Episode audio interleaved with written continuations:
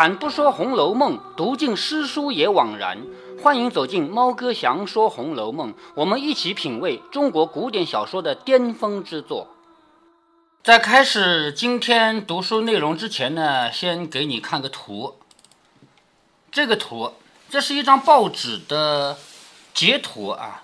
什么叫截图？知道吗？就是平面根据平面内容框下来的图片。报纸本来是一张纸吗？这是电子报。电子报就是让人家在电脑上可以看报纸，叫电子报。这个电子报后来就没有了。我跟你讲过吧，后来就是因为这个这个新闻，市长觉得不应该放出来，然后他就彻底消失了。电子报在网上已经找不着了。我们来看一下这个报纸的，呃，平常你不怎么读报啊。我们来看一下，这里有个 A 二，知道 A 二什么意思吗？什么意思？那，我来拿一张纸来给你比划一下就知道了。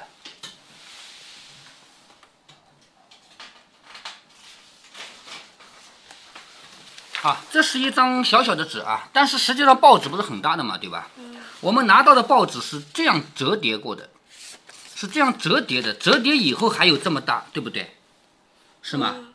好，这个就是一，这是一第一版，把它打开来，这里是几呢？这里是第四版，这里是二和三。报纸拿到手，首先看到的是第一版。然后翻过来看第二版、第三版、第四版，然后打开你会发现一四两版在一起，二三两版在一起，是吧？好，这是一个报纸啊。那么后来呢，随着报纸内容增加呢，也有五六七八版，它是怎样的呢？一和八在一起，然后呢，二和七在一起，是这样放的，中中间再放一张纸，有数了吧？嗯，哎，好，这是一二三四五六七八这个版面，是不是就要翻书一下？哎，像翻书一样，它就是缺少个钉，如果有个钉就成了书了。那么后来呢，还发现报纸内容太多了，以前报纸一张纸，后来变成两张、三张、四张以后，发现越来越多了呢，就开始分类。比如说啊，关于新闻类的，好，这这一沓报纸里面就有一二三四五六七八版，但是那边呢，关于体育类的也有一二三四五六七八版。还有一边关于经济类的，一二三四五六七八版；关于民生类的，就是老百姓的生活类的，一二三四五六七八版。然后就开始分 A、B、C、D 了。所谓的 A，就一般来说就是综合新闻、社会新闻之类的。所以这里的 A 表示 A 开头的就是一大，这一大有可能是四版，有可能是八版，有可能是十六版，都不一定啊。然后呢，A 二就表示 A 这一大里面的第二页，明白了吧？A 二，那么一般来说，A 一呢是最重要的内容。A 一放的是什么内容呢？就是重大新闻啊，跟老百姓这个、跟国家啊、跟社会有关系的一些比较大的事情。比如说我们国家开什么会了，我们国家领导人干什么了。一般来说是在第一版。然后你看这个内容在第二版，为什么会在第二版呢？首先它跟市长有关系，跟市长有关系的事情就不会是小事嘛，对吧？但是呢，它又不是市长的什么正经的。开会啊，什么活动？它不属于那个活动，是市长和老百姓关系的这个民生类的东西，所以放到 A 二版，就是 A 那一搭的第二版。然后我们来看这个放大图啊，这个图我们就看得清清楚楚。一个妇女扑通一声跪下来给市长献锦旗，旁边这个人是谁？这个人是市长啊。这个人呢是市长身边的那些官儿，比他要官小一点。他一看这个情况，赶紧过去扶。为什么必须得立即扶起来？要不然的话，你让人家长期跪着，是不是啊？他谁都没想到，你看这边的这么多人眼睛往这边看，一个都没有想到这个人会跪下来，又没有哪个人跟市长说一声：“市长，我要跪了啊！”一二三，又不可能，是不是啊？就扑通一下跪下来，所以旁边每一个人都很意外，看到吗？这个人赶紧过去扶，这些人都在看着这边。记者在这边以迅雷不及掩耳之势拍了一张照片，这个照片有那么一点点糊，看到了没？没来得及摆好了拍，如果摆拍的照片那是很清楚的吧？但这个照片是模糊的，所以呢，这是一切都是突发现象。记者和报社的领导把这个东西放出来，目的是为了歌颂市长。你看市长多受老百姓爱戴呀，老百姓还跪下来，是不是啊？但是后来发现不行了，这个这个图片这个报道引起的反应是负面的，然后后来就要求把这个内容删除，要求不再提这个事儿，那是后面的事了啊。所以我为什么会提到这个呢？顺便就是从探春那里开始讲起啊。我觉得探春是一个好领导，好领导是什么标准啊？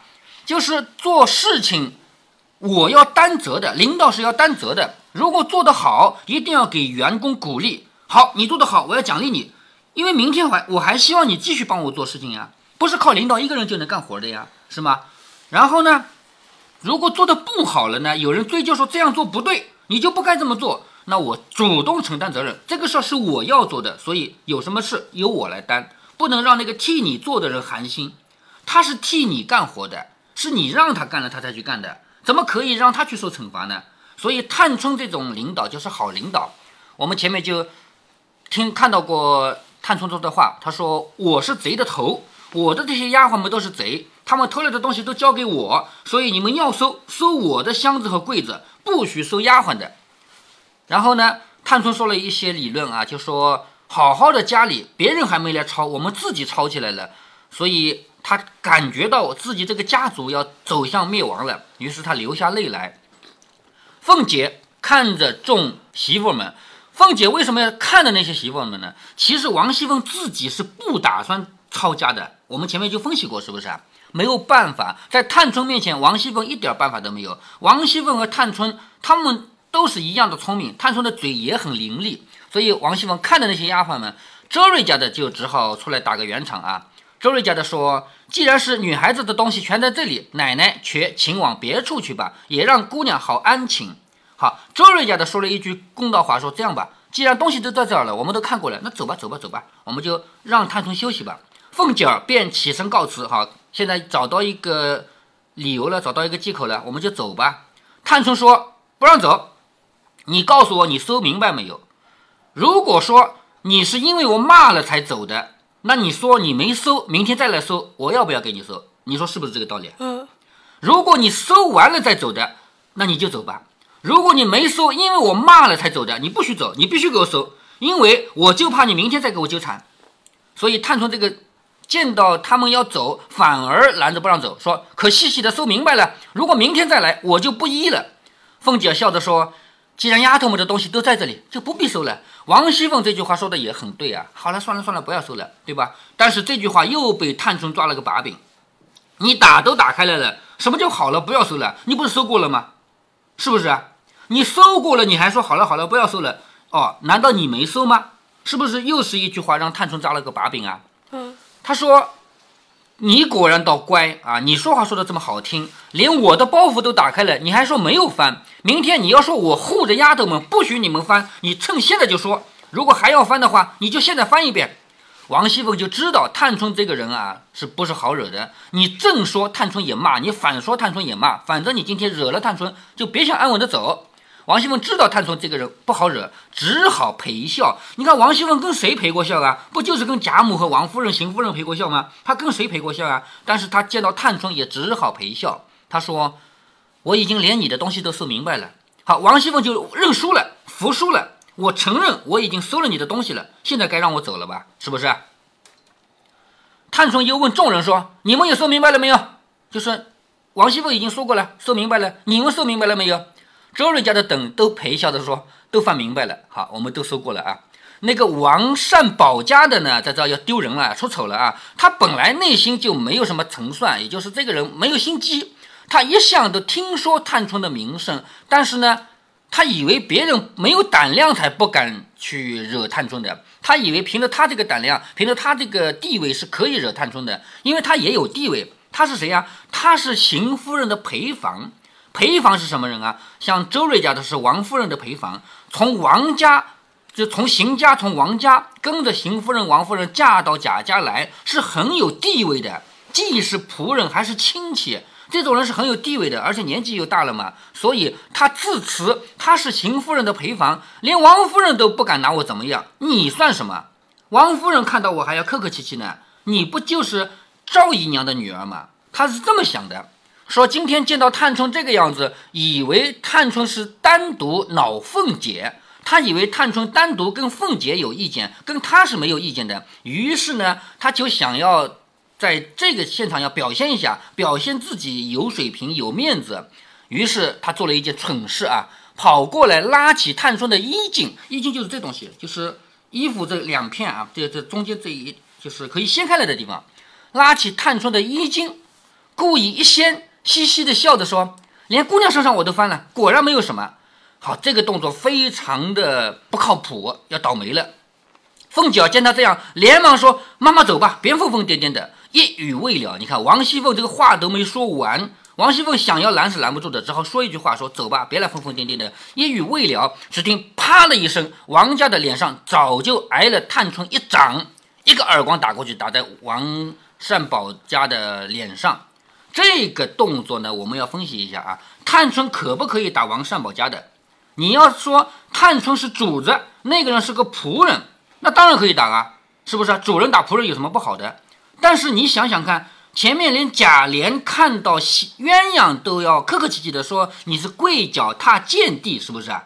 贾琏是主人吧？鸳鸯是仆人吧？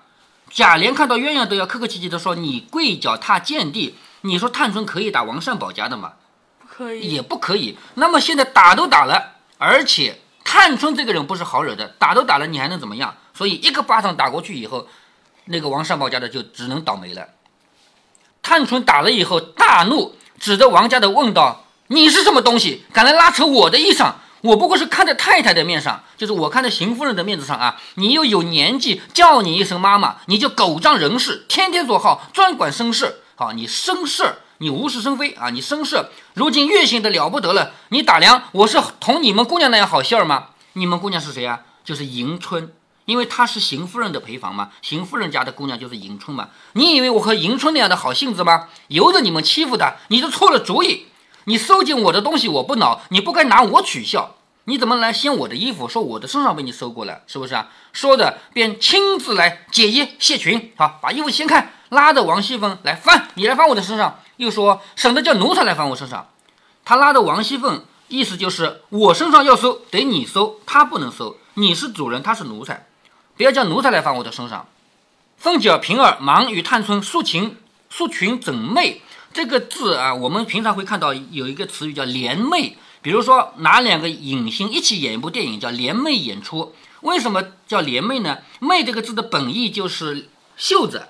如果两个人袖子靠在一起，那不就是两个人靠在一起了吗？所以联袂就是两个人靠在一起的意思啊。束裙整袂就是帮他把裙子再绑绑好，帮他把袖子理理好。口内喝着王善保家的说：“妈妈，你吃两口酒就疯疯癫癫起来了，前儿把太太也冲撞了，快出去，不要提起来了。就是你快出去吧，不要在这生事了。”又劝探春不要生气，探春冷笑着说。我但凡有气性，早一头碰死了，不然岂许奴才来我身上乱翻？也就是说，我如果真的有气的话，我已经自杀了，怎么能让奴才到我身上来翻？明儿一早，我先去回过老太太、太太，然后再过去给大娘赔礼，我该怎么我就领。好，这个话什么意思呢？我打的这个人是太太的陪房，我刚才已经分析过了，她虽然是丫鬟，但是她地位高。啊，不是丫鬟，他虽然是仆人，但是他地位高。我作为主人，我年纪又轻，我地位又低，我应该尊敬他。但是我打都打了，打了怎么办？明天我给老太太、太太磕头，明天我去给邢夫人赔礼，就告诉邢夫人，我打了你的奴才了。但是我打你还是打对了，明白吗？我打对了，只不过我要向你的主人赔礼而已，不向你赔礼。那王善保家的讨了个没意思，在窗外说：“罢了罢了，我这也是头一遭挨打。”我明儿回了太太，人回老家去吧。他的老家不是邢家吗？他是邢夫人娘家嫁过来的时候带过来的丫鬟嘛。我明儿回了太太，我还回老家娘家去吧。人就回老娘家去吧。这个老命还要他做什么？也就是我丢人丢大了。我长这么大第一回被人家打一个耳光啊！我算了，我不在贾家待着了，我回邢家去吧。在他的嘴下呢，他这一次挨一个巴掌，挨了一个耳光，是他一生以来最大的耻辱啊！从来没有这么丢人过。其实作者要让他丢人，远远不止如此啊！接下来在收到迎春那里收到思琪的时候，他真正丢人，那才叫丢大了，丢得无颜面无存。如果换了一般的人的话，就真的只能自杀了。所以在这个地方，他留下一句话说：“我从来没有这么丢人过，我要回老娘家去了。”这个是作者的反讽啊。曹雪芹在这里故意这样写，就让你前后对比，让你看到一个人命运在自己意想不到的情况下，究竟还能够往深渊的深处走多远。探春就喝命丫鬟说：“你们听他说这个话，等着我去和他对嘴吗？”这个什么意思啊？这个人无法无天，居然作为一个奴才敢跟我骂，难道要我来骂他吗？我是主人，我是可以跟奴才骂对骂的吗？于是跟旁边的丫鬟说：“要等我来骂吗？”这个意思能懂了吧？嗯，要么你帮我骂，这种人值得我去骂他吗？有的时候说这种人值得我去打他吗？要打的话，我找一个狗腿子打打就可以了，我自己要去打他吗？是不是？他就对自己的丫鬟说：“你们听他说的这个话，还等着我去和他对嘴不成？”四叔听说，便出去说：“你果然回老娘家去，倒是我们的造化了，只怕舍不得去。你要是真的回邢家去啊，我们就高兴死了，就怕你舍不得。”凤姐儿笑着说：“好丫头，正是有其主必有其仆。探春这么厉害的一张嘴，她的丫鬟四叔也不会简单。”探春冷笑着说：“哼，我们做贼的人嘴里都有三言两语的，这还算笨的呢，背地里就不会挑唆主子。好，这个话什么意思啊？你刚才不是说四叔是聪明的、嘴伶俐的吗？我告诉你，我们都是做贼的，我们做贼的人里面，这个就算笨的了。这个是接了王熙凤前面一句话，王熙凤不是说因为丢了东西才来抄的吗？对不对啊？他说我们做贼的人就是这个算算笨的了。下面这句话骂的是谁呢？你听听看啊，下面说我们这些人算笨的，背地里就不会挑唆主子，骂的是谁？谁谁背地里挑唆主人干坏事了？谁？不就是那个王善保家的吗？是不是啊？嗯，哦，好好的抄起家来了，不就是他的主意吗？所以他这句话骂的是王善保家的，我的丫头只不过会骂骂人而已，你那个人居然背地里挑唆主子。平儿忙也陪笑的劝解，一面又拉了四叔进来。周瑞家的等人劝了一番，凤姐儿直待服侍探春睡一下，方带着人往对过的暖香屋来。这个时候，李纨还病在床上，她与惜春是紧邻，又与探春相近，所以呢，顺路先到这两个地方。因为李纨吃了药睡着了，不好惊动，只到了丫鬟们房中，一一的搜了一遍，也没有什么东西，于是到惜春房里来。好，下面就要看到，同样是家里被人来搜查，惜春的表现和探春有多大的不一样。我们前面已经花了很长时间来分析探春了。我们知道探春这个人，前面我还多次跟你说过，探春是一个好的老板、好的领导，他宁愿自己受气，绝不让自己的丫鬟受气。但是呢，惜春是一个完全反面的形象，彻底颠覆过来的反面了。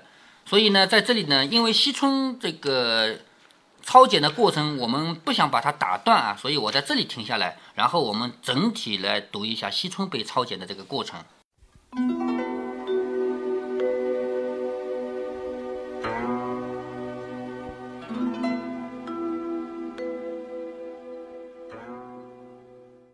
在上一集中，猫哥已经跟大家聊过了，像探春这样的好老板，就算在现代社会也是稀缺的。猫哥举了自己身边的例子，其实别的单位也是这样的。我们朋友们在一起聊天，也老是会揭穿这种恶心的老板的画皮。在这一集里，探春的厉害突出表现在逻辑清晰。怎么个逻辑清晰呢？虽然我反对你对我进行搜查，但是如果你走，你必须承认已经搜查过了。绝对不允许浑水摸鱼，说算了算了，我不搜了。第一，你不搜，我就洗不清嫌疑。改天你可以借题发挥，说你丢东西肯定是我偷的，因为我做贼心虚，没让你搜。第二，你不搜不是因为我不让你搜，不是因为我骂了，而是你已经搜完了才走的。我的屈辱已经是实实在在的了，你不能够否认你已经侮辱过我。不过话说回来，在整个贾家的女孩子里面，几乎每一个都有这样严密的逻辑，区别是她们是不是有张扬的个性。比如前文说到的迎春不问累金凤这个事儿，她对累金凤被偷这件事可以怎样处理，其实也理得非常清楚，只不过她选择了不处理而已。从这个角度说，贾家的女孩子们个个都被曹雪芹美化了。实际上，在现实生活中，猫哥发现咱们身边的人逻辑有问题的占多数。王善保家的这次是丢人了，被打了一巴掌。贾探春的分寸拿捏得非常到位。我们已经说过，王善保家的属于伺候过长辈的仆人，在贾家伺候了长辈的人比小辈的主子还要体面，这个规则是多次提到过的。然而，王善保家的有错，这也是很明确的。贾探春如果要理性冷静的处理呢，应该是向太太汇报，让太太去处罚他的仆人。他动手打那是有问题的，所以他打了以后说明天会亲自去向太太请罪。表面上看，贾探春这一回做事做错了，做出格了。但是站在理性分析的角度，贾探春这样做是赚多赔少的。原因很简单，如果去告诉太太，太太给不给处罚，或者说处罚的严不严厉，这都是不可把控的。而自己动手可以亲手处罚，这是拿确定的结果换不确定的结果，付出的代价又是不确定的。也就是说，有了确定的收益，付出的是不确定的成本，这样的事要做。所以，咱们有的时候一旦自己的利益被侵犯了，比方说小孩之间打打闹闹的。你让他去告诉老师不干，我得亲手来报仇。原因就是这么简单，因为我要的是确定的收益，而不是将来告诉老师以后那个不确定的收益。听众朋友们，如果有做生意的，你一定会懂得这个道理。对于王善保家的这一巴掌所受的辱，那只能算是个小儿科，下面还有更大的丢人的事儿等着他。如果您觉得猫哥的读书分享有益有趣，欢迎您点击订阅，这样您将在第一时间收到猫哥的更新提醒。如果您有什么要对猫哥说的，不管是赞还是批评，不管是提建议还是唠唠嗑，欢迎您在节目下方留言。您也可以加猫哥的公众号，四个字“猫哥在线”。您还可以加入猫哥的听友群中，微信群呢，用语音节目没有办法说清，还是 QQ 群方便，群号为八四九九六六八九九。不管加入 QQ 群，还是微信群，还是在节目下留言，还是在公众号留言，您都可以围绕着书中的智慧和读书的乐趣畅所欲言。好，再见。